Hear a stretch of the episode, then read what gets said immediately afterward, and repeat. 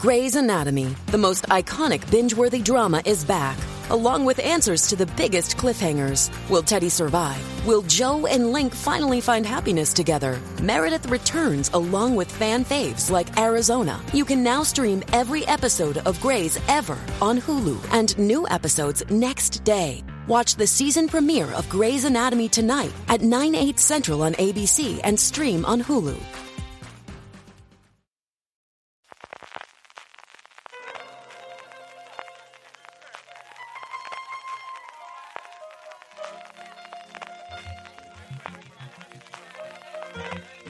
Estás escuchando Fuera de Series con CJ Navas.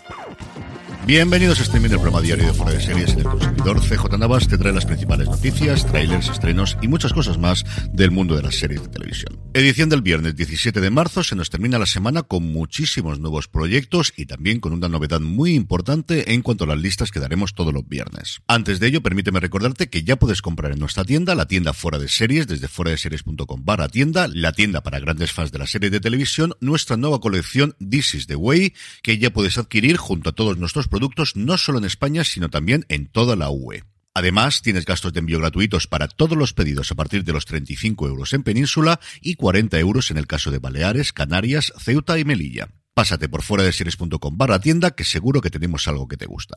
Arrancamos el capítulo de proyectos con una nueva serie de Prime Video, una nueva serie factual llamada Rubius Next Level. Como es fácil deducir, la serie, que tendrá cuatro episodios, se centrará en Rubén Doblas, en el Rubius, en concreto en un viaje que transcurre en Japón y que mezclará elementos de ficción y de documental. La producción es continuación de la alianza que ha tenido el Rubius con Prime Video después de haber realizado el año pasado Rubius X y se estrenará en este 2023 en España y Latinoamérica menos en Brasil, cosa que me ha llamado muchísimo la atención. Y después de estos tres proyectos con bastante más chicha, empezando por la nueva colaboración de los creadores de Homeland, Alex Gansa y Howard Gordon, que dejan atrás el mundo del espionaje para meterse en la ciencia ficción adaptando Gataka. La película de 1997 es la ópera prima de Andrew Nichol, que es uno de esos clásicos de culto, que fue un fracaso de taquillas que tenía un reparto sencillamente espectacular con Ethan Hawke, con Uma Thurman, con Jude Law, con Alan Arkin o con Gore Vidal. Y según Variety, Guns y Gordon la estarían desarrollando para Showtime, donde en su momento se estrenó Homeland, junto a Craig Borten, que fue uno de los guionistas de Dallas Buyers Club. Y otra adaptación que está en marcha, no de películas en este caso, sino de novelas, y qué novelas, y es que Richard Rankin, de Outlander, va a meterse en la piel de John Rebus en una adaptación en seis episodios de las novelas de Ian Rankin. Será la segunda vez que las novelas del escritor británico sean llevadas a la pantalla. Ya lo hizo previamente ITV con cuatro temporadas que se emitieron en el Reino Unido entre 2000 y el 2007, que tuvo como curiosidad el que cambió el protagonista después de la primera temporada. En esa primera fue John Hanna el que interpretó a Rebus y fue sustituido para las tres siguientes por Ken Stott. Esta nueva adaptación se rodará en Escocia durante este 2023 y se estrenará en Estados Unidos en Viaplay, un nuevo jugador, una nueva plataforma de streaming que ha entrado en el mercado norteamericano de origen escandinavo, con un catálogo catálogo formado fundamentalmente por series de lo que se ha venido a llamar en los últimos tiempos el Nordic Noir y que veremos si decide ampliar sus fronteras y venirse a España o si a alguien le venden esta serie porque esta necesito verla sí o sí, que yo soy muy pero que muy pero que muy fan de Jan Rankin y de John Rebus. Y otro del que soy muy fan es de Tony Shalhoub y de su Adrian Monk. Mira que a lo largo de los años he disfrutado de la serie y como todo vuelve y todo tiene un reboot, el bueno de Tony Shalhoub se va a volver a meter en la piel del personaje que le hizo famosísimo y le permitió, por cierto, estar nominado todos los años que le interpretó al Emmy al mejor actor de comedia y ganarlo en tres ocasiones en una película que ha encargado Peacock. Shalhoub además no va a estar solo en este reboot porque vuelve prácticamente todo el equipo original. El guion correrá a cargo del creador de la serie, Andy Breckman, la dirección se encargará Randy Fisk, que ya lo hizo en 35 episodios de la serie, y volverán Ted Levine, Traylor Horwath, Jason Gray Sanford, Melora Harding y Héctor Elizondo a tomar sus papeles como había ocurrido previamente. En el apartado de fichajes, la nueva serie sobre el mundo del boxeo ilegal a finales del siglo XIX en la Londres victoriana, que está preparando Disney Plus, A Thousand Blows, algo así como Mil Golpes, que está creada por Steven Knight, el responsable de Peaky Blinders, y producida por Stephen Graham, y que actualmente se está rodando en Londres, ha incorporado nueve nombres a su reparto, del que el más destacado es Erin Doherty, la princesa Ana de la tercera y la cuarta temporada de The Crown. Es un proyecto que me atrae muchísimo desde que se anunció, por la gente que hay detrás de las cámaras, por el tema que trata, por la época, y que se incorpore Doherty, que a mí me fascinó su personaje en The Crown, pues la verdad es que no le hace nada mal a mis apetencias. En lo que respecta a fechas anunciadas de estrenos, hoy tenemos unas cuantas. Por un lado, Movistar Plus, que sigue apostando por los documentales deportivos, y el próximo jueves 23 de marzo estrenará un nuevo informe Plus llamado El Método Carroll, sobre la figura de JC Carroll, el extranjero con más partidos en el Real Madrid de baloncesto, 10 años de blanco y 20 títulos. Por su parte, Netflix nos traerá el próximo 14 de abril la nueva película dirigida por Carlos Terón, el responsable de Operación Camarón, Lo dejo cuando quiera, y en el apartado de series, por ejemplo, la primera temporada de Mira lo que has hecho, lo recuerdo perfectamente porque tuve la oportunidad de entrevistar tanto él como a Berto Romero en Alicante, con guion de Fernando Navarro y Marta Buchaca, es una comedia, como es especialidad del director, en este caso paranormal. A finales de los años 90, Sagrario, Paz, Gloria y el Padre Girón, que están interpretados por este orden ni más ni menos menos que por Belén Rueda, Gracia Olayo, Tony Acosta y Emilio Gutiérrez Cava forman un equipo de investigación especializado en fenómenos paranormales, el grupo EPTA. Aunque el grupo no está pasando por su mejor momento, aceptan investigar un anticuario en el que suceden cosas extrañas. Lo que parecía un caso como otro cualquiera se convertirá en el más difícil de sus vidas y solo podrán resolverlo juntos. Junto a ellos cuatro estarán en el reparto también Iván Masagué, Miren Ibarguren, Óscar Ortuño, Lorena López y Antonio Pagudo. El estreno el 14 de abril en Netflix. Y apenas una semana después, el día 20, nos llega una serie que tengo muchísimas ganas de ver, La Diplomática, un thriller político con Kerry Russell. Creada por Deborah Kahn, que tiene en su currículum pues dos cositas pequeñas como Holland y el ala oeste, la serie se centra en Kate Wheeler, el personaje de Russell, que es la nueva embajadora de Estados Unidos en Reino Unido.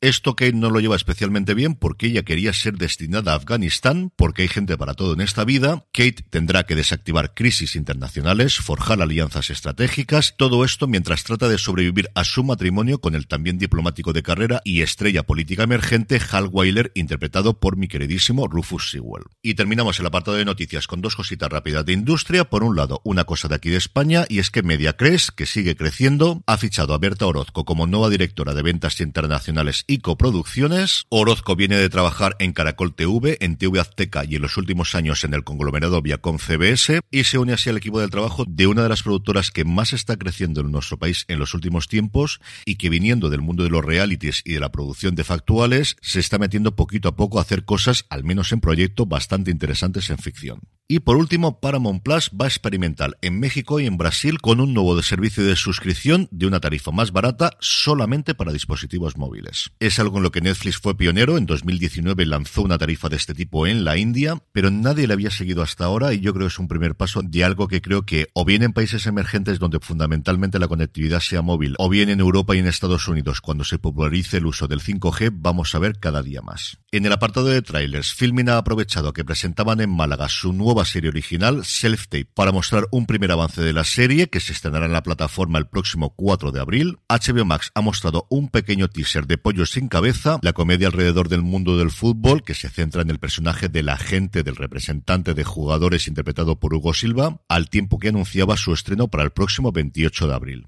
A mí el tráiler me ha encantado. Es cierto que es una serie muy para mí. A mí estas cosas de las interioridades del mundo del deporte, y aquí uno de los guionistas es el hijo de Jorge Valdano, que seguro que algo sabe del tema, es algo que siempre me ha fascinado. Hugo Silva posiblemente es uno de mis actores españoles favoritos, así que lo tiene todo para que esta serie me guste, como os digo, el próximo 28 de abril en HBO Max. Y por último, Sky Showtime ha lanzado un avance, eso sí, ni subtítulos en español ni traducción, de Grease, Rise of the Pink Ladies, esta precuela de la mítica película de John Travolta y de Olivia Newton-John, que llegará a la plataforma el próximo viernes 7 de abril. En el apartado de estrenos, una verdadera barbaridad. Siete tenemos hoy viernes. Un futuro desafiante, esta serie antológica con un reparto pues apabullante sobre los riesgos del cambio climático que no ha tenido por lo poquito que he leído especialmente buenas críticas, llega a Apple TV Plus. Netflix nos trae la primera temporada de Hasta el cielo la serie y esa locura llamada Agente Elvis, una serie animada para adultos en la que Elvis Presley, sí sí, Elvis Presley no solo es cantante sino que además es espía y por si le faltaba poco en la versión original le pone la voz Matthew McConaughey. También Sinfonía en Azul, una serie griega que cuenta una historia de amor que se complica poco a poco. Y Prime Video también nos trae tres estrenos. Por un lado, Sin Huellas, esta comedia de humor negro de la que os he hablado bastantes veces porque se ha rodado principalmente en Alicante. Clase del 2007, sí, el título no está en español, es Class of 07, pero nunca sé si decir 07, 707 o cómo decirlo, así que Clase del 07 una serie cuyo punto de partida es la reunión, la típica americana, de 10 años después de terminar el instituto. Un instituto solo femenino, se vuelven a juntar todas y de repente llega un maremoto y las deja totalmente aisladas del mundo. El tráiler es de las cosas más divertidas y más locas que he visto en mucho tiempo y en un tono totalmente diferente. Y mira que quiero ver las tres series de Prime Video, pero si al final me pusiese una pistola en la cabeza, yo creo que esta sería la que elegiría. La nueva serie co-creada por Donald Glover, llamada Enjambre, que da un mal rollo desde el principio terrorífico, pero eso es parte de su encanto.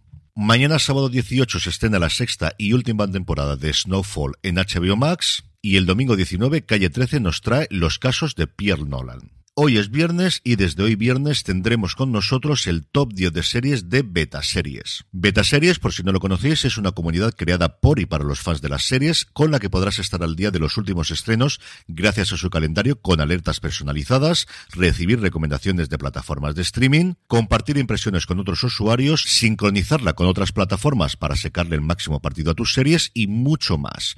Lo mejor de todo es que es completamente gratis, solo tienes que registrarte en betaseries.com y disfrutar de las ventajas de formar parte de su comunidad en la página web y en su aplicación. Desde esta semana, además, los usuarios de Beta Series podrán encontrar este mismo programa que me estás escuchando en la página principal todos los días y aquí los viernes daremos cumplida cuenta a repasar su top 10. En el puesto número 10 nos encontramos La Casa de Dragón, en el 9 Carnival Row y en el 8 La Casa de Papel. En el 7 La Remesa Mala, en el 6 Monster, la historia de Jeffrey Dahmer, que me ha sorprendido muchísimo encontrarla aquí. En el 5, para alegría mía, Star Trek Picard. En el 4, Solo asesinatos en el edificio. Y en el podio, miércoles, aquí yo sé que mis hijas han hecho parte de la labor porque yo no sé las veces que han visto ya la serie. En el 2, de Mandalorian. Y en el 1, para sorpresa de absolutamente nadie, de Last of Us. Si no lo habéis hecho ya, pasaros por betaseries.com para ver todo lo que os puede ofrecer y sobre todo descargaros la app. Creo que la unión que tiene de contenido editorial, de noticias, de comentarios, de artículos y al mismo tiempo el poder seguir y marcar las series que estás viendo y también películas, creo que vale mucho la pena. Y terminamos, como siempre, con la buena noticia del día, y es que ayer se presentó en San Sebastián la sexta edición del Festival Crossover Cultura de Series, que dirige mi querido John Paul Arroyo, la becó en Twitter desde hace seis años. En esta nueva edición, el festival estrenará en primicia el primer episodio de la segunda temporada de Rapa, también el tercer episodio de Bosé, Self Tape, de lo que se hablaba antes, Three Pines, la nueva serie de XN, y Spy Master, un original europeo de HBO Max. Junto a las premiers y los estrenos, habrá las charlas, habrá los debates, volverá a ver una de las secciones más populares, que es la batalla de series, en esta ocasión del Señor de los Anillos contra la Casa del Dragón, y debutará una nueva sección sencillamente maravillosa llamada Series Gourmet, en la que se propone conversar en torno a las series mientras se degusta un delicioso menú, que es algo que se puede hacer en cualquier lugar, pero en San Sebastián, pues como que es un poquito más. Lo van a inaugurar además con dos protagonistas de excepción, como son Alberto y Laura Caballero, en una cena cóctel en el Salón Inglés del Garden. El festival se desarrollará en San Sebastián del 27 de marzo al 1 de abril y tenéis ya toda la información en crossoverseriesfestival.com. Y con esto, y mientras miro el precio de los aviones de Alicante a San Sebastián, me despido hasta la semana que viene en este espacio diario, porque como siempre este domingo tendremos nuestro fuera de serie semanal con Jorge, con Don Carlos y con un servidor, y puede ser que con alguna invitada bastante especial si logro convencerla de que se pongan al micrófono. Ellas me han dicho que tienen muchas ganas de hablar de sus series favoritas. Otra cosa que luego lo consiga cuando estemos allí, que tienen el miedo escénico. Ahora y así, me despido, que tengáis muy buen fin de semana y recordad, tened muchísimo cuidado ahí fuera. 2020.